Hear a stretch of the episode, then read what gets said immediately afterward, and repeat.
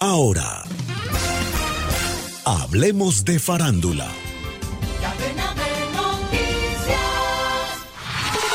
La banda No Te Va a Gustar, encabezada por Emiliano Branchiari, quienes estuvieron la última vez en el Festival Cordillera del año pasado, volverán a Colombia.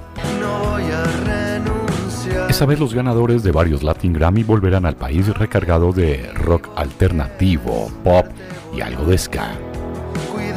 Llegarán a Medellín, Manizales, Bogotá y Cali el 15, 17, 22 y 24 de febrero respectivamente. La banda estará en el Orquideorama de Medellín, también estarán en el Teatro Fundadores de Manizales, en Bogotá se presentarán en el Movistar Arena y en Cali bajo los techos clásicos del Teatro Enrique Buenaventura.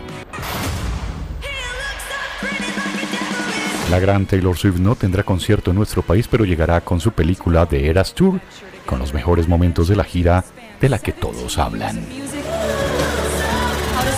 La cinta estará disponible desde el próximo 13 de octubre y ya se encuentra habilitada la preventa de boletas en los canales digitales de las cadenas de cine.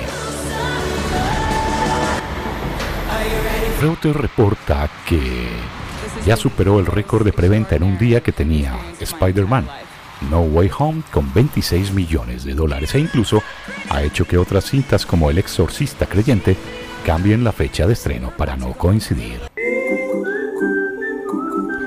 ¿Cuánto le dejaría a la economía de Medellín un concierto de Carol G? Durante una reunión de Consejo de Gobierno, el alcalde Quintero preguntó cuánto empleo va a generar Carol G en la capital antioqueña en medio de una intervención en la que hablaba de los beneficios económicos que le han dejado los conciertos a la ciudad en el último año, con casos como el de Maluma, Bad Bunny, entre otros. Y aunque aún no hay fecha confirmada por la artista para presentaciones en América Latina, en caso de que tuviera un concierto en Medellín, tal como se avisora desde la alcaldía, las cifras serían representativas. Por ejemplo, se hablan de los conciertos de Daddy Yankee y Bad Bunny que se realizaron el año pasado y que dejaron en la economía unos 10 millones de dólares para la ciudad. Ambos se realizaron en el Atanasio Girardot, lugar donde se presentaría la paisa.